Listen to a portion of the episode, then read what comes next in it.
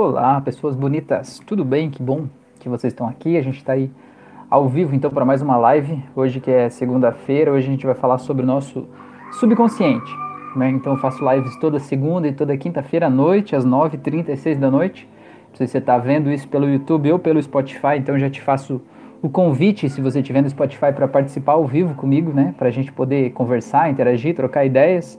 É, toda segunda e quinta. Na segunda-feira eu falo mais sobre é, expansão da consciência, sobre autoconhecimento, sobre autocuidado, né? Como que a gente pode aprender mais sobre a gente mesmo, né? Então toda segunda e na quinta-feira eu falo especificamente sobre hipnose, né? Como usar a hipnose no nosso dia a dia, como aplicar a hipnose na clínica, como ajudar as pessoas por meio da hipnose, de que forma a gente pode tornar a nossa vida, a vida dos outros melhor com a hipnose, isso na quinta, né? Então hoje é segunda, hoje eu quero falar sobre o nosso subconsciente, né? Então você que já chegou aí, se puder me dar um ok para eu saber se está me vendo, se está me ouvindo, se está tudo bem, se está tudo certo, se está tudo tranquilo, se a imagem está ok. É, ficaria muito, muito contente de ter esse seu feedback aí, tá? É, e hoje, então, eu quero falar sobre o poder do nosso subconsciente. E aí você pode entender por subconsciente tudo que está abaixo da nossa consciência. Então, considere aí o subconsciente mesmo, considere o inconsciente, considere o não consciente, a não consciência, considere o termo que você quiser. Robson, tá aí? Boa noite, Robson. Que legal, bom que você tá aí, tá me vendo? Tudo bem? A Mila falou que tá tudo certinho. Boa noite, beleza? Tudo certo? Mila, eu tava fazendo um levantamento hoje lá no nosso grupo do Facebook dos alunos do curso e eu me dei conta que você enviou o seu vídeo, mas você ainda não enviou o e-mail para pedir o certificado, né? Ou não? Eu não me lembro de ter feito certificado, ou você enviou e eu perdi. Me conta aí só para eu saber se eu, eu me perdi nas contas aqui, tá? É, eu fiz um, um, um, digamos assim, um remember de, dos vídeos que os alunos publicaram, né, dos seus resultados lá no curso de hipnose, e aí eu fiz um picadinho de tudo um pouco lá, publiquei hoje pra gente incentivar a galera aí que não fez o vídeo ainda a fazer, né, e quem tá começou o curso e não terminou aí a continuar, né. Então dá só mais um tempinho aqui para essa galera chegar. A Mila falou que não, não enviou, é verdade, olha só, que beleza, hein, Mila? Então me manda lá o e-mail para eu te, te devolver o teu certificado, né, esse certificado com muito muito orgulho, né, para te mandar aí. Muito bom estar sempre aqui junto com a gente e estar tá ajudando tanta gente aí com esse seu trabalho incrível aí. Beleza, gente? Então, é, hoje eu quero falar sobre o inconsciente, sobre como ele, ele atua nas nossas vidas, né? O melhor dos melhores. Boa noite, tudo bem? Seja bem-vindo aí de volta. Legal, que bom que vocês estão aqui, essas pessoas maravilhosas aí. Então, como que o inconsciente ou subconsciente, ele ele atua na nossa vida, né? De que forma que a gente consegue perceber a presença dele ou não, de que em que momentos ele está mais forte, mais presente, né? Em que tipo de decisões que a gente toma que ele está mais intenso, né? E para a gente entender um pouco mais sobre a gente mesmo, entender sobre o que motiva a gente, eu trouxe aqui uma série de pesquisas é, que estão publicadas nesse livro aqui, ó. Não sei se alguém já conhece esse livro. Uh, o, a live do YouTube inverte, né? É, Subliminar, o nome desse livro, como o inconsciente influencia nossas vidas. Ele não é um livro tão novo assim, deixa eu ver de quanto que é esse aqui. Esse exemplar que eu tenho aqui, eu já tenho ele faz, sei lá, quase 10 anos já. Ele é de 2013, né? então não tem 10 anos não, né? é o copyright dele é de 2012, né? Então tá, não tem 10 anos, mas tem quase, né? É, tem bastante tempo. É um livro bem interessante, sabe? Esse pesquisador, ele ele, ele é um pesquisador, né, o escritor desse livro, e aí ele elencou várias pesquisas científicas da área da psicologia, né, da área é, comportamental, da área sociológica, né, ele trouxe várias pesquisas para explicar de que forma o nosso subconsciente ou inconsciente molda aí as nossas vidas, as nossas escolhas, as nossas decisões. Eu quero compartilhar um pouco disso com vocês aqui, né? Tem muita coisa acontecendo aqui, né? O livro é muito extenso, mas trouxe alguns pontos para a gente falar rapidamente sobre isso. Robson falou, estou continuando, só estou devagar, vejo os vídeos duas vezes. Ah, que legal, Robson, que legal.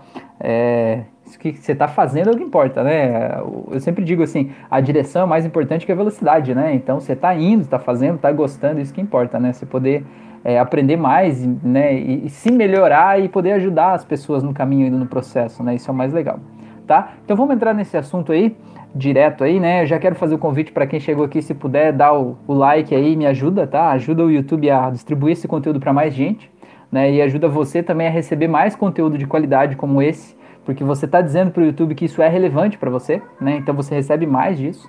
E se possível, puder compartilhar esse conteúdo, né? Em algum local aí, algum grupo, em algum lugar, seria muito bom para ajudar, né? A trazer mais pessoas aqui para esse esse nosso momento aqui de, de reflexão, de autoconhecimento. É, o melhor dos melhores, eu vou terminar essa semana se tudo der certo. E vai dar, se você decidir que vai dar, vai dar. Beleza? Vamos lá. Então, o primeiro ponto que eu trouxe aqui para vocês, eu trouxe bastante conteúdo aqui hoje, bastante experiências para compartilhar. Então eu vou começar meio logo aqui para não, não, não me enrolar demais, não atrasar muito, tá? É, a primeira coisa que eu quero dizer para vocês é que ele não existe fisicamente. Né? Já houve uma grande discussão sobre inconsciente, subconsciente, é, se ele existisse, em que parte do cérebro ele estaria, né? Tem o, o hipocampo, tem o neocórtex, tem todas as partes ali, né? A amígdala, é, é onde é que estaria o subconsciente, né? O subconsciente não existe fisicamente. O subconsciente, na verdade, é uma grande metáfora sobre o funcionamento do nosso cérebro entendendo que apenas uma parte do que de todo o processamento do nosso cérebro a gente consegue ter acesso, certo? Conscientemente ao que foi processado ali. Tem uma pesquisa que foi publicada num livro chamado Rápido ou Devagar.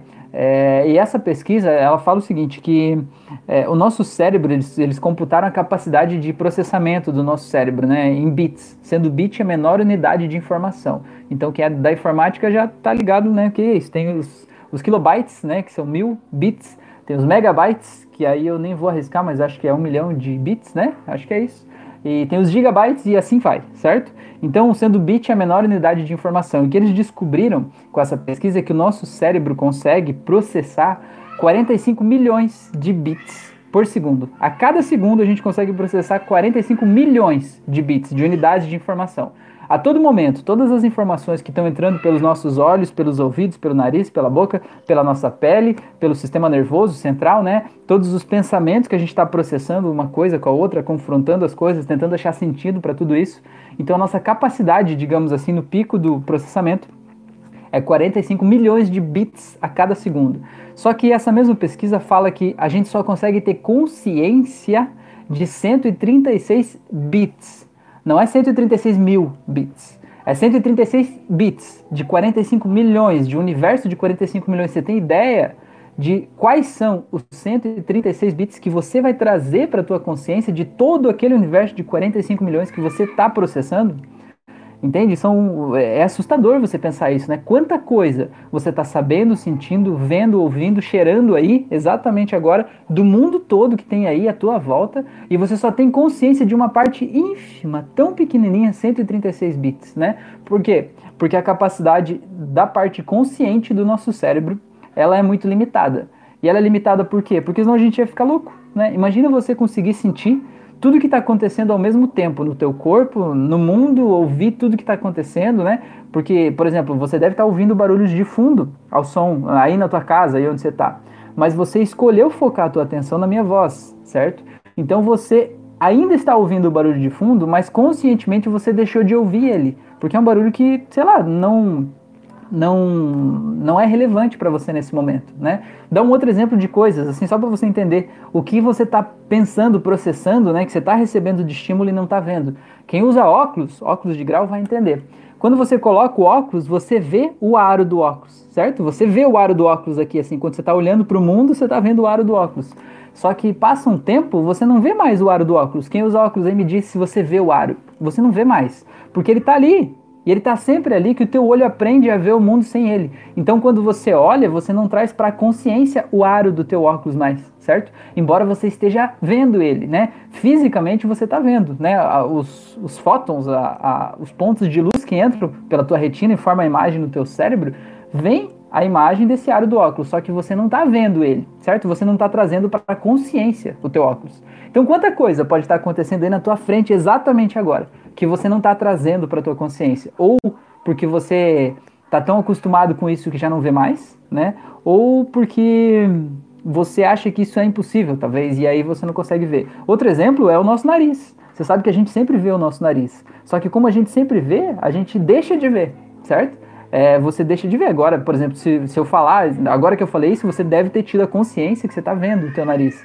Mas normalmente você não tem essa consciência, né? O teu nariz está sempre ali acabou, você só vê as coisas lá fora.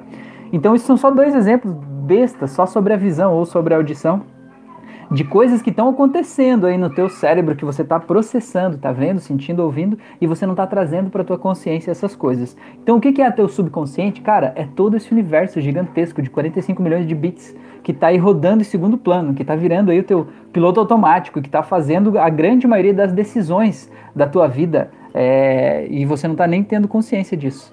Tá, beleza, vamos lá. O Christian, boa noite, seja bem-vindo. A Neiva colocou uma carinha de assustado ali. Terminei de ver os vídeos, só falta agora fazer a prática para certificação. Verdade, eu tenho os riscos na retina e desfoco deles. Legal, então, olha aí, Neiva, aguardo o teu vídeo lá, hein? Publiquei hoje lá no grupo, agora há pouco, um vídeo é, resumindo aí, digamos assim, né? Pegando um compilado de várias, é, várias práticas que os alunos publicaram lá. E aí tá, tá bem interessante, assim, bem, bem dinâmico, né? Pelo menos eu gostei. Renata com TH, seja bem-vinda, boa noite, que legal. Gente, vamos lá para o segundo ponto então. O segundo ponto é. Então, o subconsciente aqui eu vou tratar hoje como tudo que não é consciente. Né? A gente não vai entrar em diferenciação entre o inconsciente, o subconsciente, o não consciente, né? o fora da consciência, não. A gente vai ver tudo que acontece aí dentro do teu cérebro bonito que você não tem conhecimento sobre isso. Eu vou chamar de subconsciente hoje, tá? A título de definição. É, tá. Então, o que que roda aí no, no teu subconsciente? Basicamente, roda tudo que é automatizado dentro de você. Todos os programas que você previamente deixou agendados, né? Tudo que você é, decidiu em algum momento que seria desse jeito, né? Todos esses programas que eles estão aí, eles estão rodando no teu subconsciente. Como é que esses programas foram criados? Eles foram criados em algum momento lá do passado, quando você decidiu receber estímulos que te fizeram tomar uma decisão. E o nosso cérebro é preguiçoso. Sim, o nosso cérebro é preguiçoso, ele é programado biologicamente para economizar energia. Então, quanto mais ele puder economizar energia, mais ele vai economizar. Por quê? Porque energia é vida, né? Energia é vida. Que nem o celular, por exemplo. Se você pegar o teu celular e ficar usando ele direto, direto, vendo vídeos, jogos e tal, a bateria dele vai acabar muito rápido. Agora, se você deixar ele ali meio no stand-by, só acessando algumas coisas, ou deixar o programa rodando ali em segundo plano, né? A bateria dele dura muito mais. Então, biologicamente, para a gente durar mais, para a gente ter um diferencial competitivo em relação às outras pessoas, digamos assim, né? Para a gente sobreviver nesse mundo, o nosso instinto ele é programado para economizar energia. E como é que a gente economiza? Fazendo as coisas no piloto automático, fazendo as coisas de forma automatizada. Então, toda vez que você decide uma coisa, o teu subconsciente registra, olha, é assim que ele quer decidir as coisas. Muito bem. Então, sempre que tiver um estímulo que seja parecido com aquele, o teu subconsciente tende a tomar a mesma decisão de novo, sem que você se dê conta, sem que você pense sobre isso. Você simplesmente decide. Caroline, seja bem-vinda. Boa noite, boa noite, legal.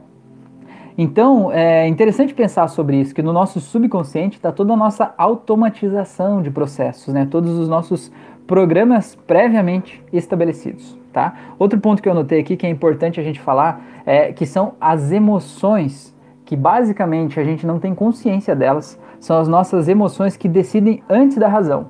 Isso já foi provado num outro livro que chama O Erro de Descartes, de um médico psiquiatra norte-americano. Carlos, seja bem-vindo, boa noite. Legal.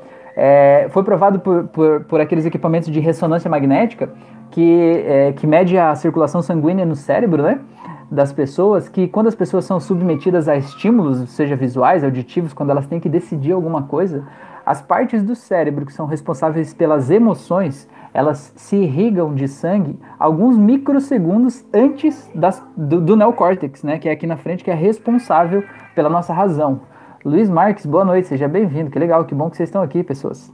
Certo? Então, o que, que isso quer dizer né, na aplicação prática? O que, que essa imagem da ressonância magnética tem a ver com a nossa vida, com você que está assistindo esse vídeo agora, né? Isso tem tudo a ver. Tem a ver o seguinte, porque você acha que você toma decisões racionais. Você acha que você é uma pessoa totalmente racional, que você olha para a vida e que você toma decisões a partir do que você pensa, né? Do que você acha que são as coisas, do seu racionalismo. Mas, na verdade, essa pesquisa prova que é exatamente o contrário. Que os estímulos externos vêm, entram primeiro no teu cérebro límbico, que é responsável pelas emoções, e depois que o teu cérebro já tomou uma decisão emocional, aí sim é que o teu neocórtex é acionado. Qual a diferença? A diferença é que você acha que você escolheu aquela pessoa, aquele carro, aquela comida racionalmente. Porque ah, você mediu o número de calorias da comida, você decidiu tal coisa, e na verdade não foi. Na verdade foi a tua emoção que fez você sentir o prazer e o desejo por aquela coisa, e depois que sentiu o prazer e o desejo por aquela coisa, você já tinha tomado uma decisão emocional, olha a loucura, aí sim que o teu neocórtex, que é a tua parte lógica, é acionada para embasar com argumentos o motivo daquela decisão que você tomou, certo? E aí você vai achar os argumentos de por que, que você quer aquele, aquele carro, aquela comida ou aquela pessoa, por que, que você escolheu aquilo. E aí que você vai achar os argumentos para embasar a decisão que você já tomou emocionalmente. Então, é louco isso, né? É muito louco. Franciele Ariosvaldo, boa noite, que legal que vocês estão aí, legal pessoas. Eu já vou fazer o convite para vocês, se vocês puderem é, botar um like ali, que agora tem mais gente do que eu falei antes. É, isso aí ajuda o YouTube a entregar mais esse vídeo para mais pessoas, tá? E também ajuda a, o YouTube a entender que isso é relevante para vocês e entregar mais conteúdo como esse para vocês. Beleza? Então você decide emocionalmente. Então, por isso que é importante você estar consciente das suas emoções, certo? Porque você está consciente das suas emoções e é a chave para você sair do piloto automático, certo? A pessoa vai lá e fala um negócio para você e você fica com raiva da pessoa. E você não tem consciência que você está com raiva, você simplesmente entra na raiva e você começa a gritar, agredir, sei lá, ou ficar desesperado, né, com aquela pessoa. E você mergulha naquela emoção. E quando você mergulha naquela emoção, você age instintivamente, né? De acordo com o programa que está previamente é, programado aí no teu subconsciente. E então qual que é o caminho, né? Um caminho importante. É você ter consciência, tipo, você perceber que está ficando com raiva e você ter consciência da tua emoção. Uma consciência emocional. Dizer, opa, tô ficando com raiva. Por que, que eu tô com raiva? Né? E a resposta para essa pergunta de por que, que você está com raiva, ela vai fazer você sair do teu piloto automático, vai fazer você poder é, relaxar, digamos assim, e poder analisar aquela situação de uma forma um pouco mais distanciada, né? E sair desse teu digamos assim, essa prisão mental que a gente vive, né, desses programas que a gente criou lá no passado, né. Então a consciência é a coisa mais importante, né, para a gente buscar, é estar consciente. Tanto que tem um monte de técnicas de meditação que elas tem basicamente o objetivo de trazer o foco para a consciência, trazer você para o aqui e agora, fazer você parar de ficar pensando sobre coisas do passado ou pensando sobre coisas do futuro, mas estar agora vivendo o momento presente. Né? Essa é a grande chave, talvez, para você ter uma vida mais plena e sair desse piloto automático aí, né? Deixa eu ver o que vocês falaram aqui, que passou umas coisas aqui. É, Ariasvaldo, fica um pouco confuso quando fala do subconsciente. Por que, Aresvaldo? Conta aí pra gente. Então, uh, uh, antes de você me contar, já vou te dizer aqui que existe um monte de definições, eu vou falar de quatro delas aqui, pelo menos, logo na frente, tá? Mas hoje, a título de, dessa aula, né, dessa live, a gente vai falar subconsciente como tudo o que acontece no teu cérebro que está abaixo da tua consciência. Tudo que acontece aí você não sabe o que está acontecendo, beleza? Braga, boa noite, pode me ajudar? Se eu puder te ajudar, eu te ajudo, Braga. Conta aí pra gente o que, que, que, que tá rolando nesse coraçãozinho aí. Fala aí pra gente, se, se for possível, né? Se estiver dentro dos meus conhecimentos, entendimentos aqui, a gente vai, vai falar sim, por favor. Passa aí pra gente. Tá bom? Então vamos pro próximo passo aqui. Há algumas definições de subconsciente. A primeira, eu vou chamar o inconsciente de Freud, né? Que o Freud foi talvez uma das primeiras pessoas que trouxe essa noção de inconsciente. Inclusive, ele até foi muito é, assim rechaçado. Ele foi a, a, comunidade médica, ele era médico, né? A comunidade médica da época debochava muito dele, né? Das coisas que ele fazia, que ele trazia. Enfim, Freud começou com a hipnose também. Até tem uma série na Netflix sobre Freud. O nome é Freud. É interessante assistir, não é assim totalmente assim fiel à história, mas é um romance, né? E como romance tem muita coisa que é interessante de assistir, né? Então, o que, que é interessante a gente falar, né? O inconsciente do Freud, né, que ele trouxe, é um inconsci... o inconsciente é como se fosse algo ruim, sabe? É, é um lugar onde ficam memórias reprimidas. É um lugar onde tudo que a gente não quer aceitar sobre a gente, ou que a gente não quer aceitar sobre a nossa personalidade, a gente joga nesse subconsciente. Como se é assim, ó, eu não quero ter consciência disso, então jogo lá para baixo e fica lá escondido em algum lugar, né? E só que o problema é que, segundo Freud, esse conteúdo reprimido, ele tem um poder sobre a nossa vida. Ele tem um poder sobre as nossas decisões. Ele acaba influenciando a nossa vida em função de estar reprimido lá, em função da gente não trazer para a consciência isso aí, né? E, e é uma das coisas que acontece muito na teoria de Freud é que ele fala que esse conteúdo é um conteúdo muito primitivo, é um conteúdo muito instintivo. É, Freud ele falava muito da questão sexual, ele falava muito da repressão da sexualidade. Então Freud falava, né, tem a teoria de que todos os meninos, né, homens, eles eram na primeira infância apaixonados pela mãe, sexualmente pela mãe, e tinham raiva do pai em função dele ser o companheiro da mãe, né? E as meninas apaixonadas pelo pai, né? O contrário. Então é a questão da síndrome de Electra, no caso das meninas, e no caso de, de meninos é o complexo de Édipo, né? São os nomes aí para isso. É, só que se vem estudando, né, que o nosso inconsciente não são só memórias reprimidas, não são só coisas que a gente jogou lá para baixo, né? Mas que tem muita coisa que a gente não reprimiu, mas que ainda assim está no nosso inconsciente, está interferindo na nossa tomada de decisões, né? E que não está presente de forma consciente quando a gente escolhe uma coisa ou outra na nossa vida, né? Então, tudo isso acaba, acaba interferindo nesse processo, tá? É, deixa eu só ler aqui o Braga. Tive um relacionamento de oito anos e ela me deixou. É, tem oito meses do término e ainda tenho sentimentos por ela. Não consigo deixar esse sentimento e ela está com outro. Como trabalho isso para mim? É, o Carlos escreveu no Spotify dele tem auto-hipnose para esquecer o ex. Ah, ali ó, a Mila também falou, dá uma olhada na playlist, legal. Então, Braga, é, é um assunto bem interessante, bem forte esse, né, de esquecer o ex, assim, é que a gente não consegue especificamente o termo esquecer a pessoa, até a auto-hipnose que eu publiquei lá tá auto-hipnose para esquecer o ex.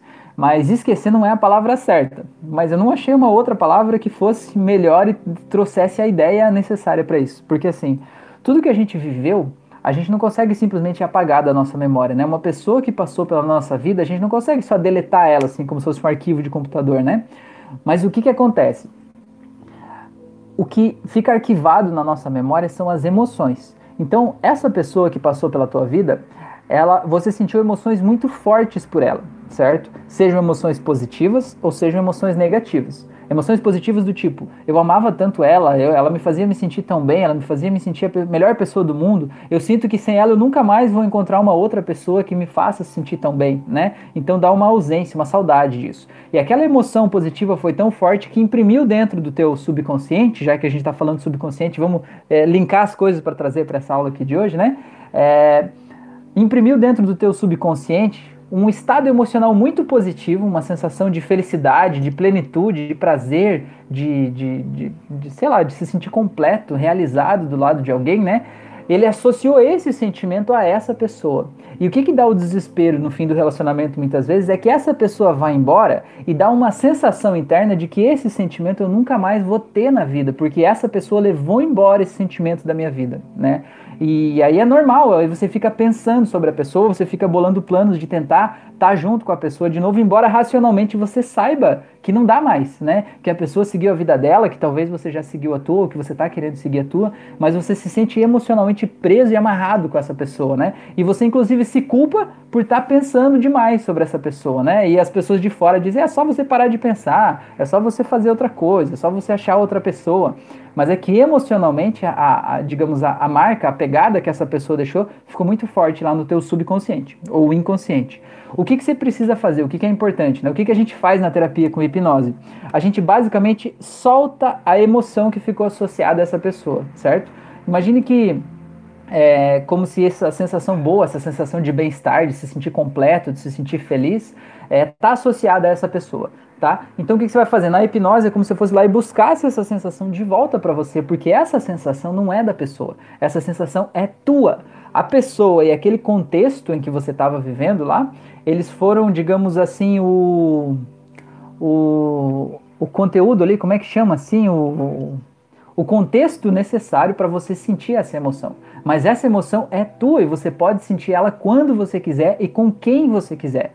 Pode ter certeza disso, tá? Então o que você precisa é soltar essa emoção da pessoa. E o que, que vai acontecer quando você soltar essa emoção? Você vai sim lembrar da pessoa, mas ela vai lembrar, vai vir na tua memória como qualquer outra pessoa. Sei lá, alguém que passou na tua vida lá no passado e que é indiferente para você, sabe? Alguém que você olha e diga assim: "Ah, fulano, ah, sim, tá. Tudo bem, acabou, né? Ela seguiu e eu segui". E não vai ser falso, entende? Porque é a emoção daquela memória que vai ser solta, né? Então essa auto-hipnose que tem lá para esquecer o ex ou, ou, a ex, ela é justamente isso, para você soltar essa emoção da pessoa, puxar de volta para você essa sensação boa, esse, esse bem-estar, né? E poder se libertar disso. Então eu recomendo mesmo para todo mundo, se puder fazer isso. É, é muito comum as pessoas, eu, que, eu, que eu trato né, na terapia, as pessoas ainda estarem presas ao primeiro amor da vida, sabe? Às vezes o primeiro amor foi lá na infância, foi na adolescência. Às vezes a pessoa que você amou nem sabe que você existe, sabe? Ela nem sabe que, nem, que você amava, ela nem sabe de nada, sabe? Às vezes aconteceu só na tua imaginação. Só que você se sentiu tão bem por criar aquelas imagens na tua imaginação que você acha que nunca mais na vida vai ser amado tanto quanto foi naquele momento, tanto quanto foi por aquela pessoa. Né? Até porque quando a gente é criança, é, a gente, principalmente na adolescência, pré-adolescência, a gente não é entendido por ninguém, né? A gente é, é, é grande demais para ser criança, a gente é pequeno demais para ser adulto, né? A gente não se encaixa em lugar nenhum e, e, e quando criança a gente tem uma afinidade muito grande com os pensamentos dos nossos pais, com os desejos deles, e aí de repente chega ali na adolescência, pré-adolescência, a gente pensa diferente, a gente não sabe como, se sente meio perdido, né? E aí quando vem um amor, aquele primeiro amor, ele meio que parece te, te faz flutuar de um jeito tão grande, né? Que aí você, quando acaba aquilo, parece que você perdeu aquela alegria da tua vida e que você nunca mais vai conseguir mas eu te garanto que você vai conseguir, tá? É possível e, e, o que você precisa é tomar essa decisão de trazer de volta essa emoção lá do passado, tá? É uma coisa que é importante eu dizer aqui também, já vou ler os comentários ali de vocês. É uma coisa que é importante eu dizer aqui também é que você precisa querer isso, mas você precisa querer muito isso. Você tem que, por exemplo, fazer essa auto-hipnose ou fazer uma sessão de hipnose é, já ter tomado a decisão de realmente virar essa página da tua vida. Porque é muito comum as pessoas me mandam mensagem: ah, eu fiz auto-hipnose para esquecer o ex eu me senti melhor, mas eu ainda penso na pessoa. Aí eu pergunto, e como é que foi a parte X? Tem uma parte que a pessoa entra num balão e você vê a pessoa flutuando e você corta né, o laço para deixar a pessoa aí. Daí a pessoa diz assim, ah, eu não consegui cortar o laço. Eu digo, bom, então tá tudo bem, né? A hipnose é um caminho para te permitir conseguir o que você quer. Se você ainda quer ficar preso à pessoa, tá tudo bem, tá tudo certo, né? Não vai funcionar realmente porque é, você precisava fazer aquilo para que aquilo funcionasse, certo? Então é mais ou menos por aí, né? É importante você tomar essa decisão antes mesmo. É, vamos lá ver o que, que tem aqui. É, aqui a Mila. Bianca, boa noite. Uma boa palavra é superar. A Maria, boa noite, perdão pelo atraso. Não, que perdão, menina, meu Deus. Neiva, Rafael, você tem um grupo de pessoas interessadas em ser atendido com terapia para a prática dos alunos? É, Neiva, eu não tenho esse grupo assim, mas eu entendo que esse grupo é o grupo de alunos, certo? É, o grupo de alunos existem pessoas e tem publicações lá que as pessoas estão trocando sessões, né? Então, por exemplo, ah, você está fazendo curso e fulano está fazendo curso, então vocês se, se, se organizam, né? De, ah, eu faço uma sessão em você, você faz uma sessão em mim, aí a gente troca experiências, né? Até porque eu acho que mesmo que a pessoa que esteja querendo apenas ser tratada, eu acho que ela não vai perder em nada fazer o curso, sabe? Ter o conhecimento e ter o entendimento, até para que quando ela vá fazer uma terapia com outra pessoa, ela já esteja é, entendendo daquele processo ali, beleza? Robson, é, posso usar esse mesmo argumento com uma pessoa que é dependente de drogas? Robson, eu não sei qual argumento, desculpa, eu acabei demorando um pouco para ler aqui.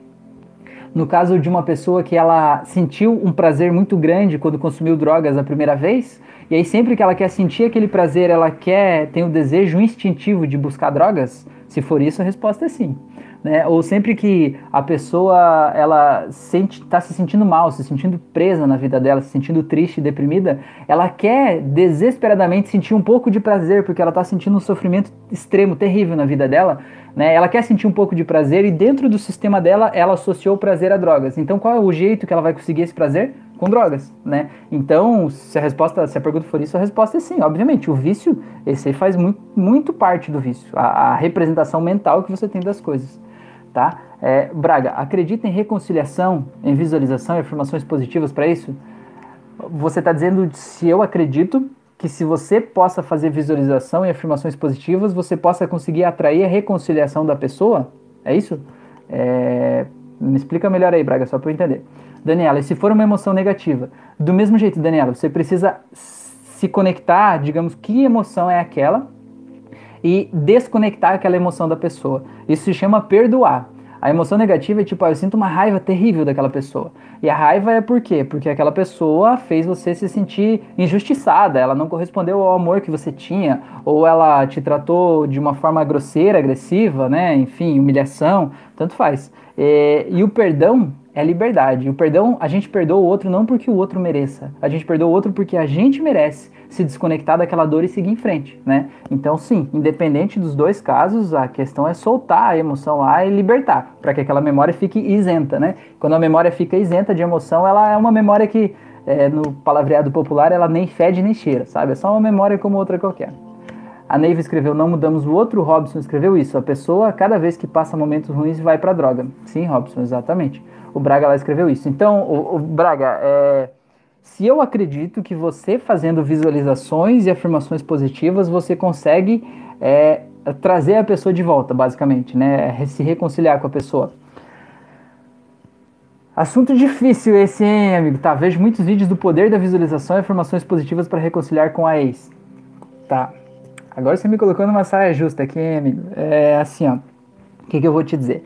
O que eu vou te dizer é que quanto mais a gente se esforça para mudar a opinião de uma outra pessoa, mais essa pessoa vai para o outro lado, certo? Ela vai para o lado extremo oposto, sabe? Vê um pai que quer que o filho faça uma coisa X. Quanto mais ele se esforça e coloca energia para fazer aquele filho fazer aquela coisa X, mais o filho fica rebelde, vamos dizer assim, e faz a coisa exatamente o contrário, né? Porque é meio que uma, uma queda de braço ali. É, o que pode acontecer, né, digamos assim, é que você e essa pessoa estavam juntos. Aí aconteceu uma situação lá que foi mal entendido. Vamos, vamos dar um exemplo bem besta, né? Não sei do teu caso, mas vamos dizer assim que ela te traiu, né? E aí você ficou com uma raiva terrível, um mal-estar porque ela te traiu, você descobriu, você começou a tratar ela mal, né? E ficou com uma sensação ruim ali guardada dentro de você relacionada a ela, certo?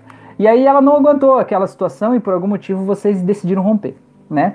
É, mas você ficou dentro de você com uma raiva reprimida, né? Uma sensação ruim ligada àquela pessoa. Isso com certeza, de alguma forma, né? A pessoa vai sentir que existe um atrito entre vocês dois, né? Existe uma barreira emocional, essa raiva que você sente dela por algo que aconteceu no passado, certo? Então eu acredito sim que por meio de visualizações positivas, por meio do perdão, por meio do roponopono, por meio do que for, do que fizer sentido no teu mundo, quando você realmente perdoar a pessoa e soltar essa emoção, certo?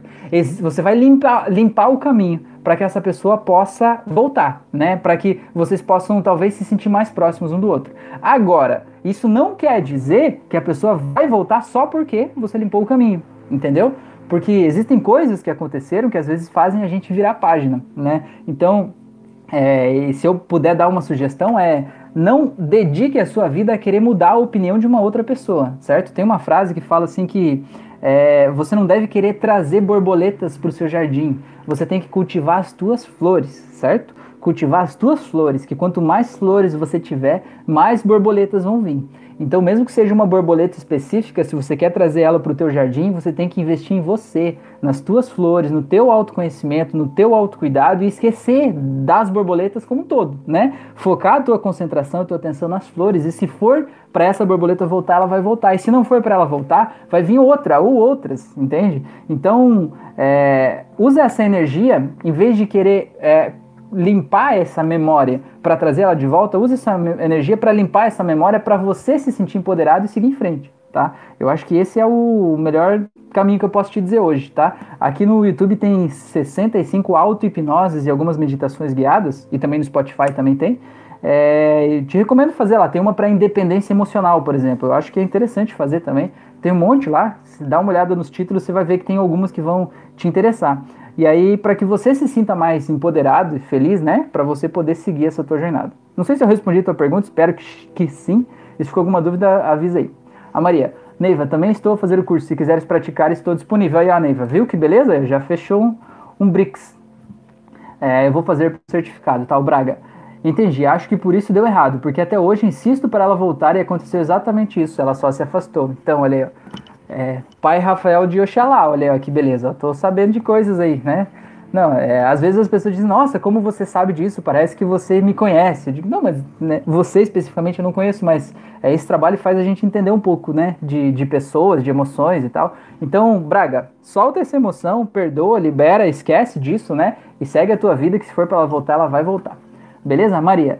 Neiva, também estou lá no grupo, procura o meu nome e me adiciona. Que poético hoje, olha que beleza. Também achei, viu? Que beleza? Coisa fofa. Gente, vamos voltar aqui, ó, senão eu não consigo seguir a minha, minha, minha linha de raciocínio aqui, tá?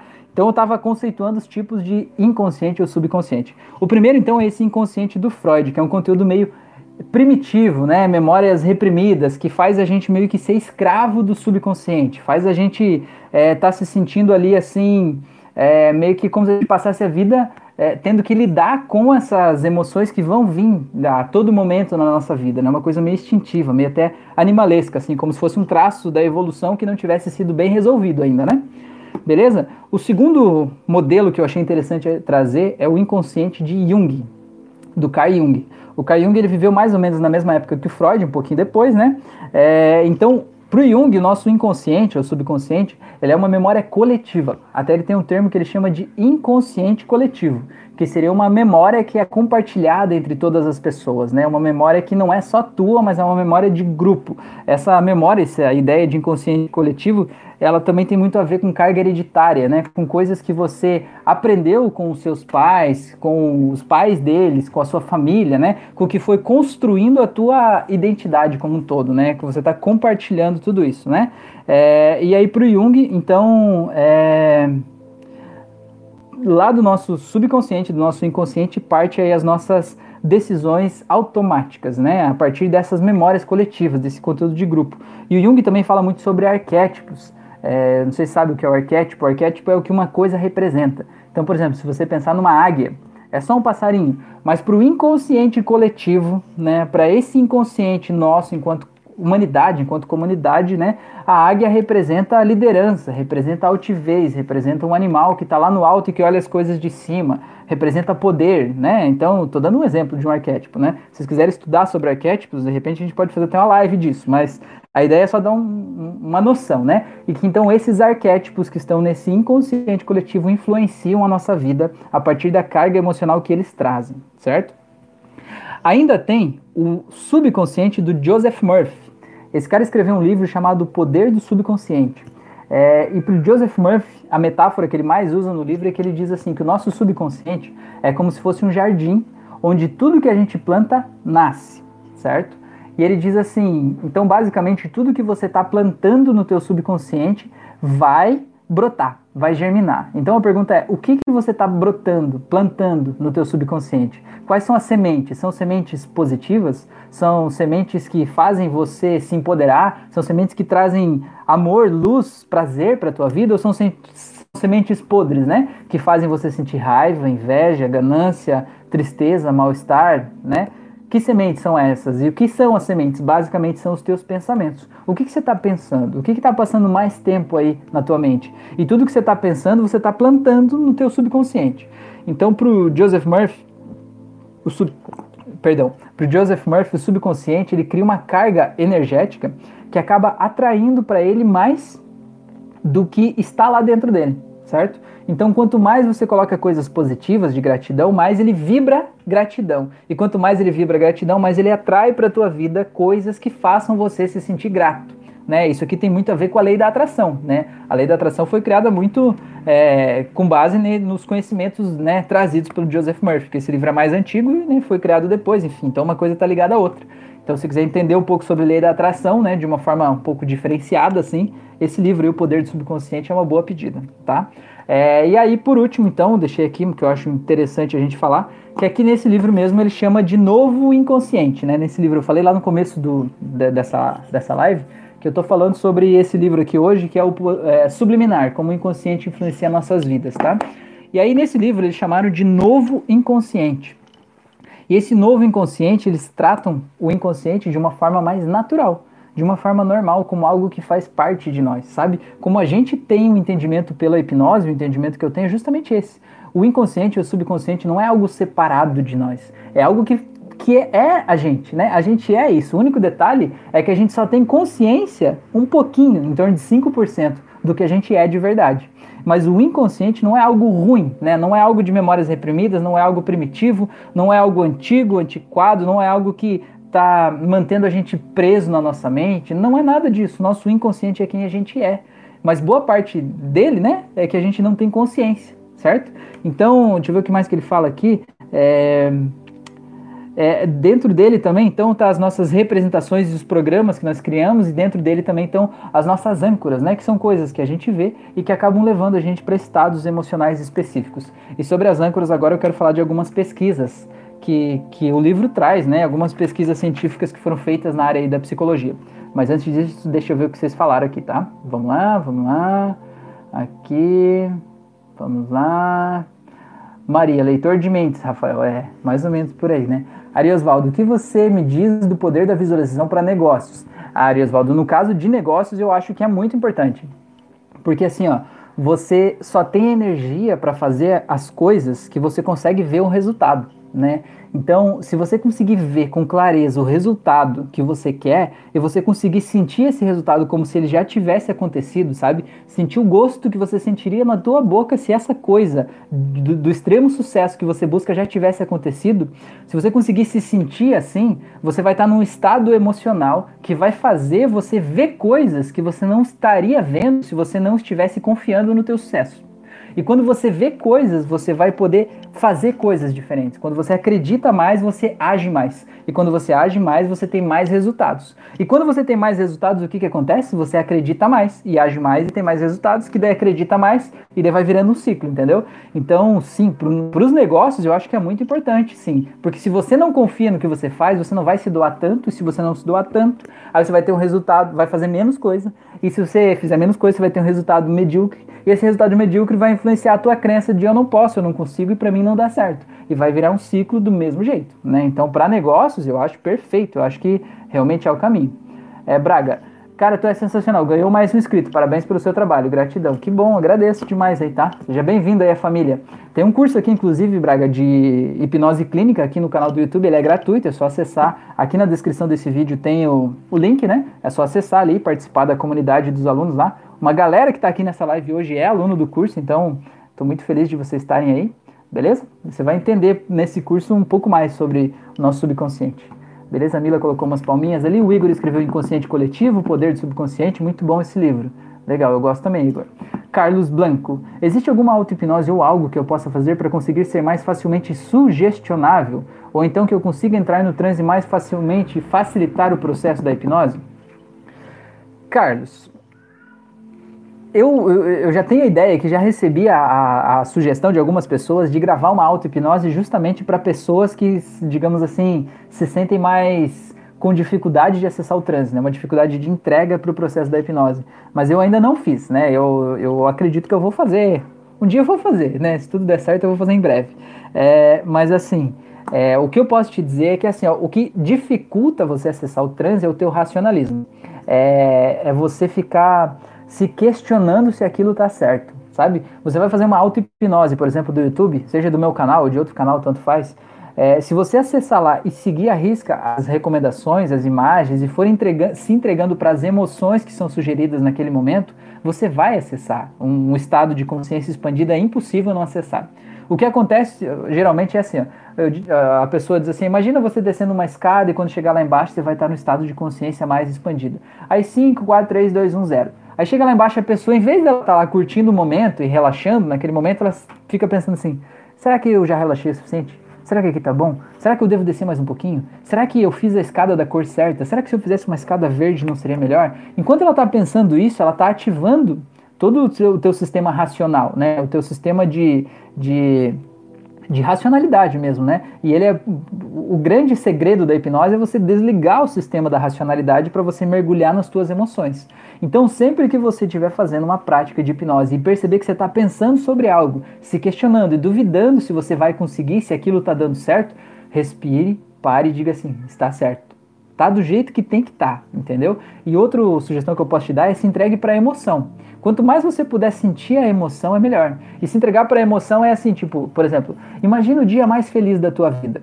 Tem duas formas de você fazer isso. A primeira forma é uma experiência dissociada. Você olhar como se fosse uma fotografia daquele dia, né? E você olhar para aquela fotografia e ficar pensando, nossa, como eu fui feliz naquele dia, né? Tipo, a tua formatura da faculdade, você lembra da foto de você segurando um canudo e fica como se na lembrança viesse aquela foto e você estivesse vendo aquela foto e pensando, nossa, como eu fui feliz naquele dia, muito bom, lembrei. Isso é uma experiência dissociada, porque você não sentiu a alegria daquele dia. Você está olhando para uma imagem, mas você não está sentindo a alegria, certo?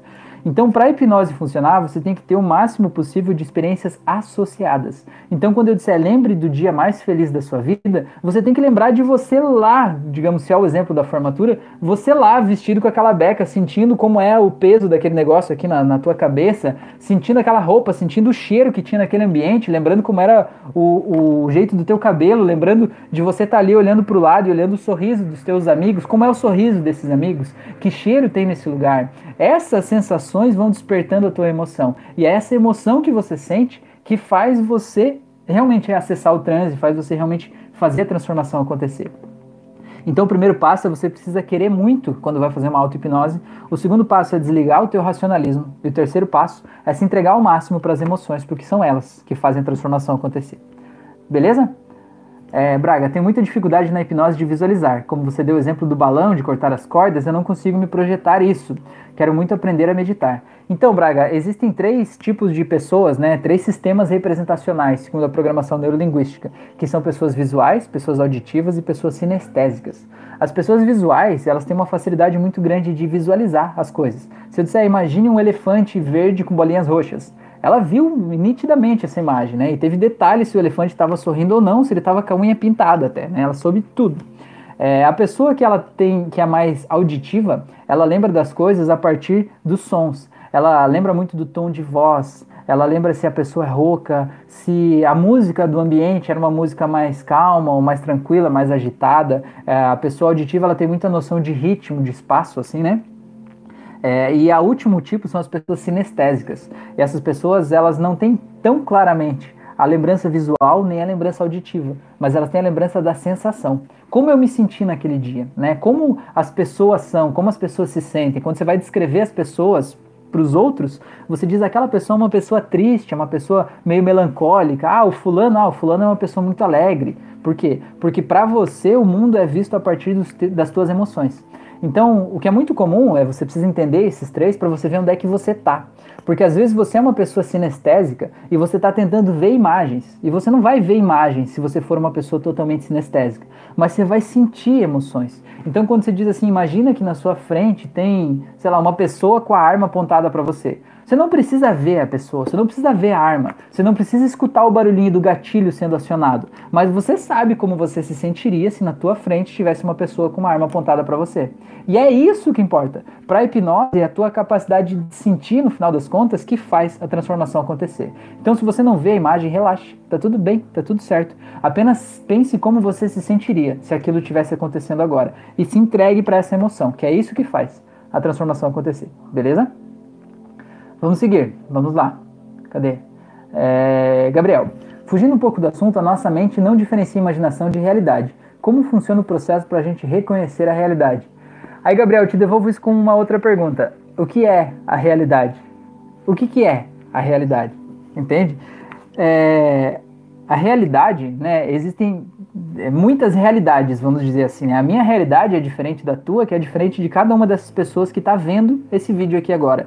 E cada um cria a sua própria realidade a partir das suas experiências internas, a partir das informações que estão aqui nesse HD bonitão aqui, né? A partir das experiências que você já viveu lá no passado. Então, a gente analisa e filtra o mundo a partir das nossas memórias. Então, a tua realidade é diferente da minha, que é diferente de outra pessoa, né? Então, como que a gente diferencia uma coisa que é real de uma coisa que não é?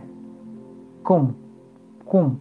Você vai definir isso né, se aquilo é certo, se aquilo é errado, se aquilo é real, se aquilo não é real, a partir das experiências do passado. Agora, as experiências que você teve no passado definem o mundo por completo ou definem apenas o que você já viveu até aqui?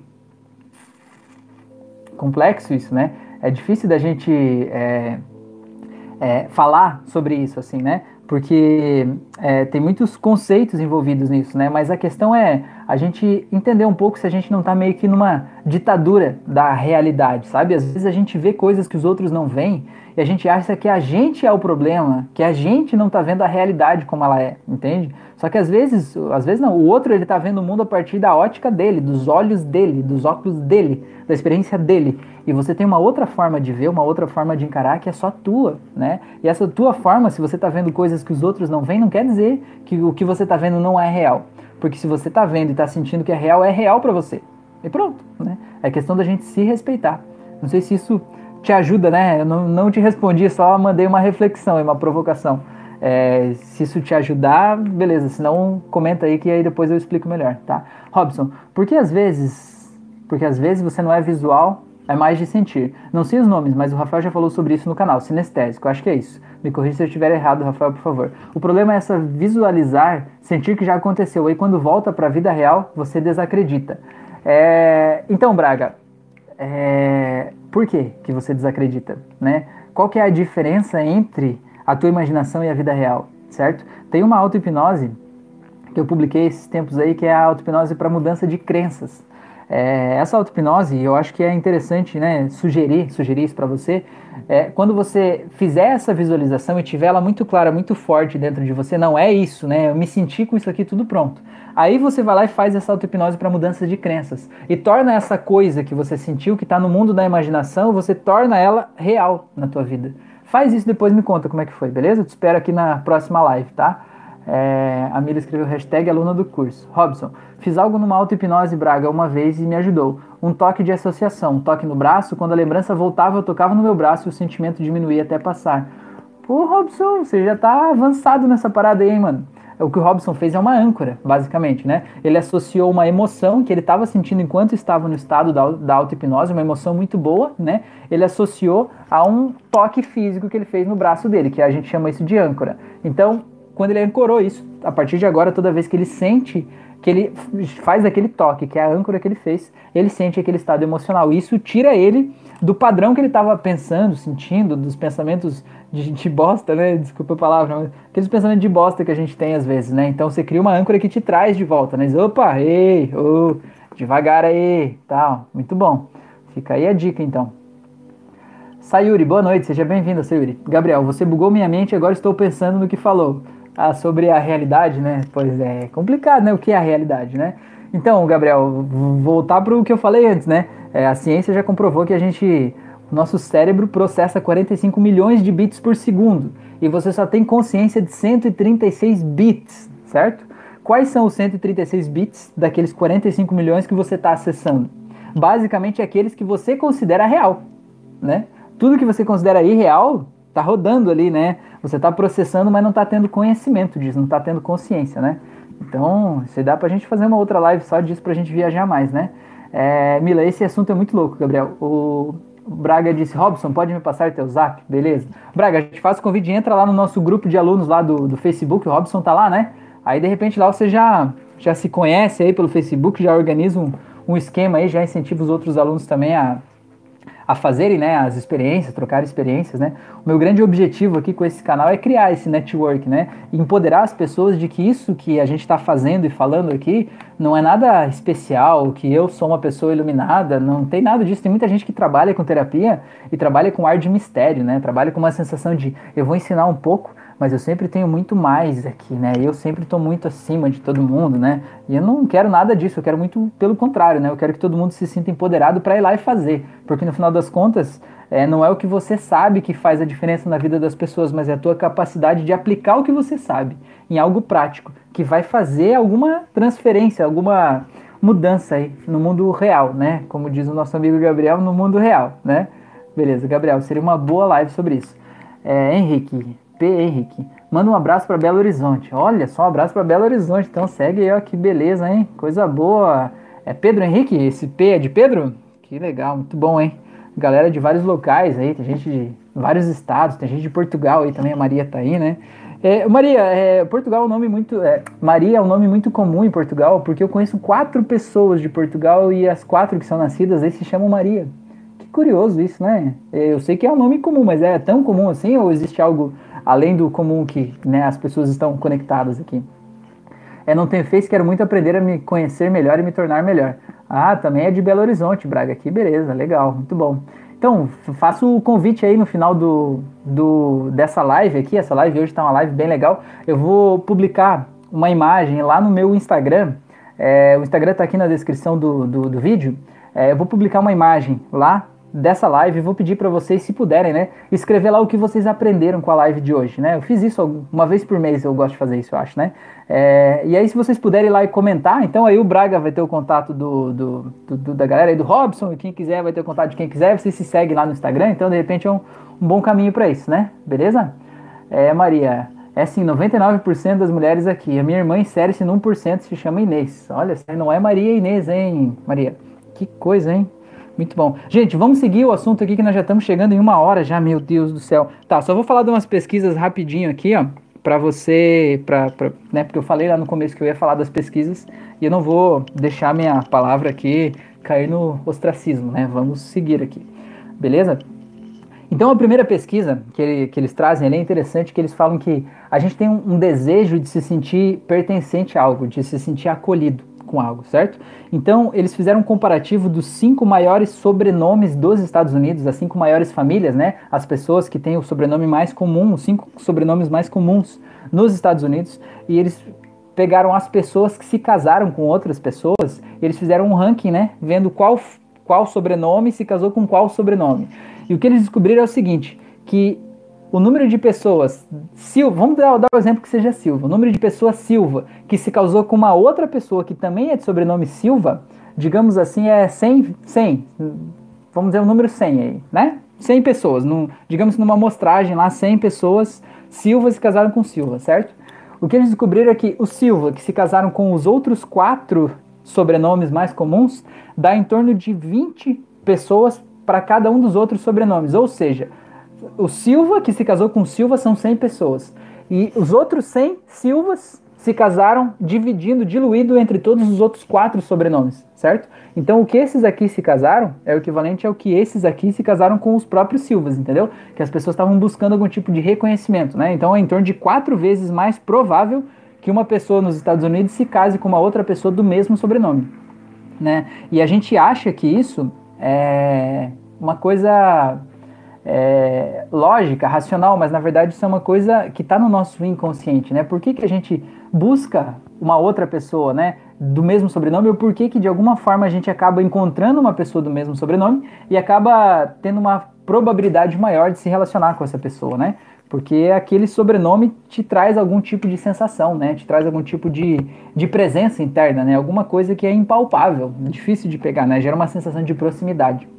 Beleza? É, outro, outra pesquisa que eles trouxeram aqui é que é muito mais provável que você consuma num restaurante e que você tenha uma percepção de que a qualidade da comida é muito maior se ele tiver descrições detalhadas com é, é, adjetivos do tipo, você já deve ter ido em um restaurante que diz assim, purê de batatas aveludadas, né? É, arroz com com é, como é que é berinjelas fritas em uma cama de alface, sei lá do que, né? É, frutos locais servidos com, sei lá, sabe? Aquele tipo de descrição bem detalhada, bem cheia de, de imagens, cheia de imaginação, cheia de sensações, que você olha o nome e diz assim, meu Deus, isso aqui deve ser incrível, né? É, por quê? Porque quando a, a, a, você lê aquela descrição e aquela descrição é tão detalhada, quanto mais detalhada ela é, mais forte você cria na tua mente a imagem mental daquele produto. E mais, quanto mais forte é essa imagem, mais você sente aquela sensação. Então, talvez quando a pessoa dá um detalhe muito grande daquela comida, você criou uma representação interna tão forte daquela comida que você sentiu o desejo de comer ela, sentiu o gostinho dela na tua boca e você quer aquela comida. Você não quer outra, você não quer nem continuar lendo o cardápio, você quer o purê de batatas aveludadas lá, né? E a berinjela numa cama de sei lá o que, né? Grelhada lá. É... Um exemplo também é o caso de um garçom. É, o garçom, por exemplo, você chega num, num bar lá no restaurante, tem o garçom que ele chega e diz assim, e aí o que você quer beber hoje? Não, o primeiro ele chega e diz assim: você quer beber alguma coisa? Né? Esse é o que está mais distante de você fazer uma compra. É, o segundo ele chega assim: o que você gostaria de beber? Bom, ele já te deixa mais perto da compra porque ele já já já parte do pressuposto que você quer beber algo, né? Então o que é, certo? Aí o outro garçom ele chega e já diz assim: você quer chopp claro ou escuro? Cara, ele já te deixou, já te deu duas opções, né? E isso a gente chama de uma. uma você acha que você está escolhendo, mas na verdade você já escolheu entre as duas opções, e as duas opções já é o que ele queria te vender, de certa forma, né? Então você quer chopp claro ou escuro? Esse cara já te deixou muito mais perto de uma venda porque ele já fez você pensar no chopp. Né? E você pensar no comparativo entre os dois, e para você pensar no comparativo entre os dois, você tem que sentir, buscar as memórias, as lembranças do sabor que os dois têm. Então você já sentiu o sabor dos dois, analisou e tomou uma decisão, né? Mesmo que a tua decisão chegue, seja não querer, mas ele já te deixou mais perto.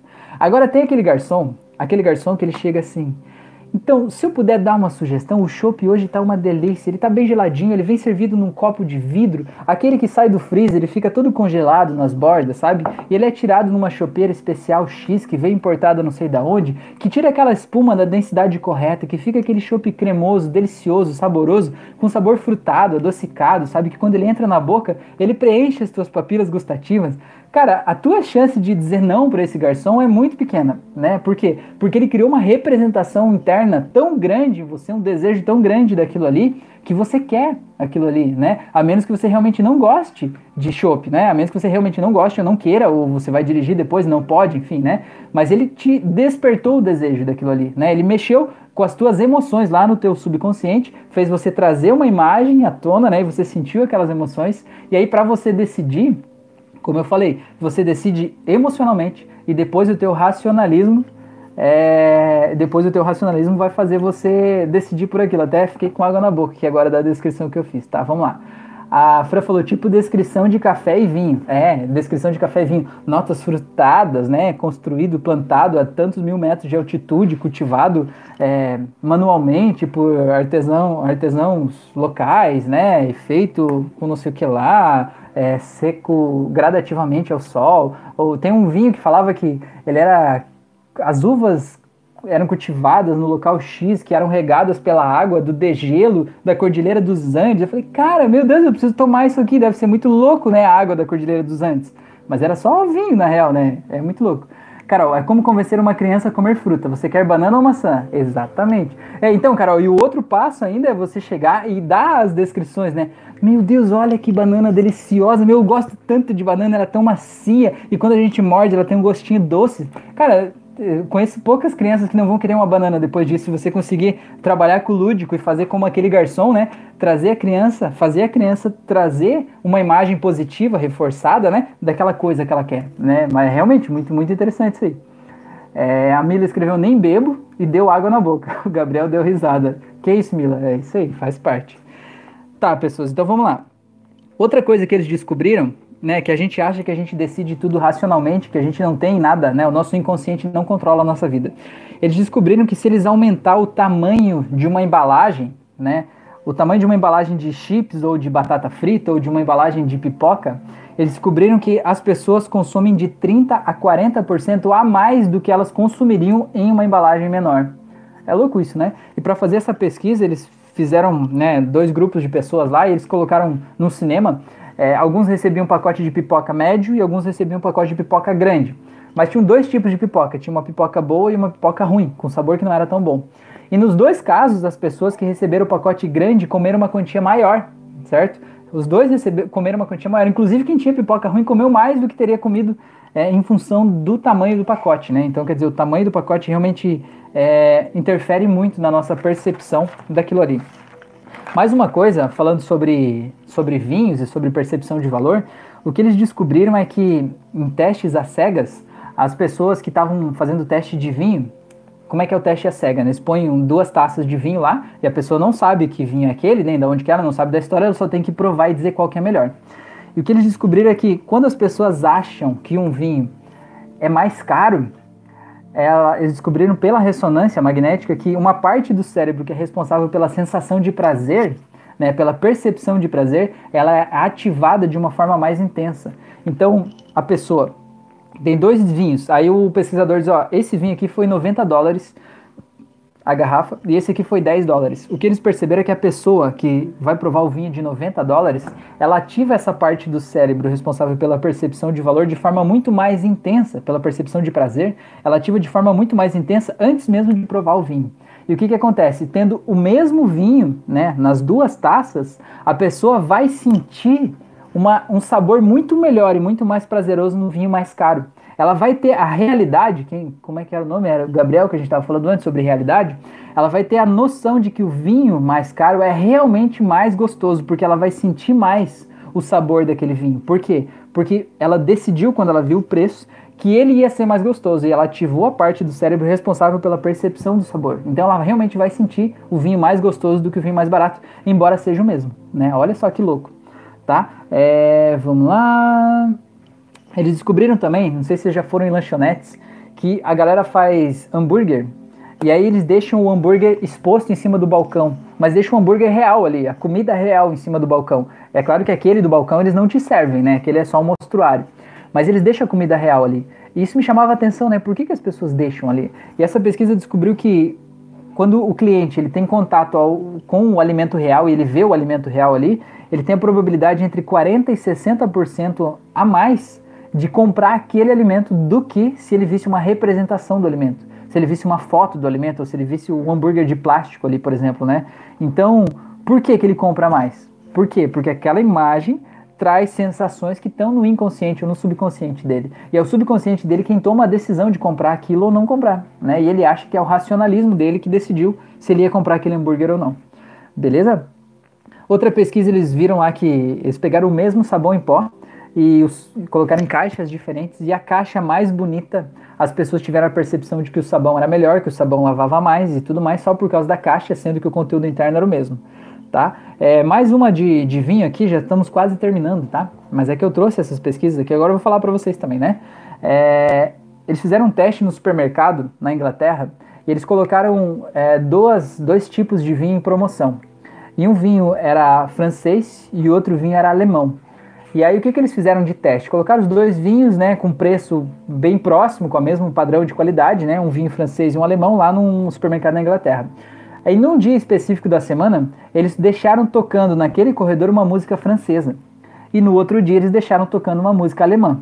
E aí o que, que eles queriam era perceber se o som da música ia interferir no padrão de compra das pessoas. E o que eles descobriram analisando esses dois vinhos é que no dia que tocava música francesa, 77% das pessoas compraram vinho francês. E no dia que tocava música alemã, 73% das pessoas compravam vinho alemão. E grande parte das pessoas sequer se deu conta de que tinha uma música tocando no fundo, certo? Olha que louco. Elas foram influenciadas por uma música que elas sequer perceberam que estava tocando no fundo, né? Então a gente acha que decide racionalmente e a gente decide inconscientemente, né? É, outra pesquisa, eles pegaram meias e queriam fazer uma percepção, pedindo para as pessoas, né, os, os voluntários lá, saber se a meia, qual das duas meias era de melhor qualidade. E eles pegaram a mesma meia e nas duas eles borrifaram aromas, perfumes diferentes. E um perfume era agradável e outro perfume não era tão agradável. Mas eles não perfumaram tanto assim, foi um pouco, né? E eles deram as duas meias para as pessoas. E quase todas as pessoas disseram que uma meia era muito melhor do que a outra. Disseram que ela tinha uma textura melhor, que ela era mais firme, que ela parecia que não ia é, ser tão quente, sabe? Deram um monte de características, sendo que as meias eram iguais. E das, olha que louco, das 250 pessoas que participaram dessa pesquisa, só seis, seis delas disseram que perceberam que as meias tinham cheiro. As outras todas, 244, nem perceberam que as meias tinham cheiro e ainda assim foram sugestionadas pelo cheiro, né? Porque o cheiro bom trouxe uma sensação boa que elas acabaram associando à meia, né? E passaram a ter uma percepção melhor da meia. Beleza? É... Tá, eu ia falar de um outro assunto, mas esse que eu vou deixar de fora porque ele vai ser muito grande. Só vou falar uma outra coisa aqui de é, como é que a, a, publicidade funciona de uma forma básica, assim, né? Por que, que você vê no outdoor, por exemplo, você está passando na rua e vê um outdoor, tem cantor no outdoor, no, no outdoor, né? Tem o ator da novela das oito, tá lá no outdoor. Por quê, né? Por exemplo, eu até vi uma vez, até fiz um vídeo há um tempo aí pro canal, é, tinha um cantor sertanejo lá do lado de um papel higiênico. Eu falei, cara, o que, que tem a ver o cantor do lado do papel higiênico, né? Tipo, o cara que é fã do cantor vai olhar e vai dizer, meu, é, o cantor usa essa marca de papel higiênico, então eu vou usar esse papel higiênico para limpar o meu minhas partes aí também, né, para eu ser igual a pessoa, né? Fiquei pensando o que que faz sentido. Mas agora eu entendo, né, com a hipnose fica muito claro, porque quando você olha para aquele cantor, se você é fã daquele cantor ou daquela música ou daquele gênero, quando você olha e vê a imagem da pessoa, você automaticamente vai se sentir num estado emocional positivo, se você gosta daquela música, né? É como se o mundo ficasse mais colorido, como se aquele cantor lá tivesse uma corzinha energética em volta dele, representando aquela emoção boa que ele representa no teu subconsciente, certo? E quando tem um papel higiênico do lado dele, é como se você pegasse um pouco daquela emoção boa e pintasse aquele papel higiênico com aquela mesma cor do cantor. Só que você não tem consciência disso, né? Isso acontece de uma forma é, instintiva, né? De uma forma subconsciente. Então aquele papel higiênico, de repente, ele fica pintado de uma forma colorida sem que você se dê conta disso. E aí quando você vai no supermercado, você vai escolher o papel higiênico naquela prateleira gigante e de repente você se depara com uma marca e do nada você diz: "Ah, acho que eu vou levar essa aqui hoje para eu provar", né? Me parece que é bom me parece que é mais branquinho, me parece que é mais macio. Não te parece nada. Na verdade, você sentiu um bem-estar quando olhou para aquele papel higiênico e esse bem-estar veio do abençoado do cantor que estava lá na BR do lado do papel higiênico e você associou uma coisa com a outra, entende? Olha como é louco isso. Então, por que que nas propagandas de TV, você vai ver propaganda Coca-Cola. Por que, que as pessoas estão sempre felizes, né? Tá lá a pessoa sorrindo, brincando, se divertindo, andando de bicicleta, namorando, conhecendo o mundo, né, nadando em lugares lindos. Aí de repente do nada uma pessoa abre uma latinha de Coca-Cola, faz até aquele barulhinho para quem é auditivo, né? A âncora auditiva do, do, barulhinho de abrir a lata. E o que que acontece? Você viaja naquelas imagens, naquelas sensações, você se sente bem e ancora esse bem-estar no produto. E aí quando você de repente quer sentir aquele bem-estar, você quer consumir aquele produto, porque de alguma forma inconscientemente você sente que aquele produto vai trazer aquele bem-estar para você. Então você acha que quando você vai comprar uma Coca-Cola lá, por exemplo, você está sendo uma pessoa racional, mas você não está, né? Você está subconscientemente buscando o prazer, a emoção que ao longo dos anos, né, a publicidade veio associando a marca, né? E é por isso que a Coca-Cola é uma das marcas mais maiores aí do mundo, né? Beleza? Tá, vamos ver o que vocês falaram aqui. A Fran falou ali da do chopp lá ainda com colarinho cremoso na medida certa. É isso aí, ó. É, a Mila escreveu: no mercado acontece isso da música durante o dia, a música é lenta para a pessoa ficar mais tempo dentro da loja. Perto do horário de fechar, a música é agitada. É tipo, corre aí, galera, né? A Mila escreveu: o Álvaro me corrigiu aqui, ó, no horário do pico que agita a galera. Ah, entendi. Beleza, nunca tinha reparado nisso, não, Mila. Gente, então acho que é isso. A gente já passou de uma hora aqui de live hoje, uma hora e dez. Então acho que o que eu tinha para dizer para vocês era isso. Eu não sei se ficou claro, se fez sentido, se não fez. O meu objetivo de hoje é explicar um pouquinho do que acontece no nosso subconsciente e explicar que muito do que a gente decide na nossa vida, a gente decide pelo nosso subconsciente ou inconsciente sem que a gente se dê conta disso, sem que a gente sequer aceite que isso está acontecendo assim, né? Então, por que, que a hipnose eu acho que é tão interessante? Porque ela ajuda você a mudar o jeito que as memórias estão arquivadas no teu subconsciente. E aí, mesmo que você tome as decisões automatizadas pelo teu piloto automático, quando as memórias estiverem é, mais saudáveis, você vai agir de forma mais saudável, mais de acordo com você mesmo, né? com a tua essência, com a tua verdade ou com o que você busca. Beleza, pessoas? Então acho que eu já vou ficando por aqui, já vou desejando uma boa noite a todos vocês. Já faço o convite para que me sigam nas outras redes sociais, no Instagram, no Facebook, no no YouTube, né, no, no Spotify, em todos os locais aí. É, faço convite também para que faça o curso de hipnose clínica que eu tenho no YouTube, que ele é totalmente gratuito, é só acessar a playlist, fazer o curso, né? Estão é, todos 65 hoje, 65 auto-hipnoses publicadas por aí para várias áreas da vida para ajudar, né, você a, a, se desamarrar de coisas que já não servem mais. Tem várias meditações guiadas também que a Fran fez que estão aí disponibilizadas também. É, que mais que eu tenho para dizer? Ah, aqui eu faço sessões de hipnose clínica à distância também, então se você está assistindo de repente está precisando ou buscando né, um atendimento individualizado, né, eu faço o atendimento à distância por chamada de vídeo, então pode mandar uma mensagem aí, tá? É, e assim que terminar essa live, eu vou colocar uma foto lá no meu Instagram, né, perguntando o que, vocês aprenderam sobre a live de hoje, sobre o nosso subconsciente. Eu faço esse convite, esse pedido, então, se vocês puderem fazer a gentileza de colocar lá o que, que vocês aprenderam hoje, me ajuda muito para a gente trazer mais pessoas lá do Instagram para cá e a gente aumentar essa comunidade aí, entregar mais conteúdo e conhecimento para todo mundo. Beleza, pessoas? Agradeço demais a atenção de vocês, desejo uma ótima noite. Se vocês tiverem é, sugestões de assunto para as próximas lives, manda aí para mim, pode mandar no inbox, no privado, no WhatsApp, em qualquer lugar, tem meus links por aí, vocês me encontram, tá bom? Desejo um grande abraço a todos vocês, uma ótima noite. A Mira escreveu ótima live, hoje produtiva como sempre, gratidão. A Maria disse boa noite, a Fran boa noite também. Valeu, pessoas, tenham uma ótima noite, bom descanso, uma ótima semana para vocês, um abraço e até mais.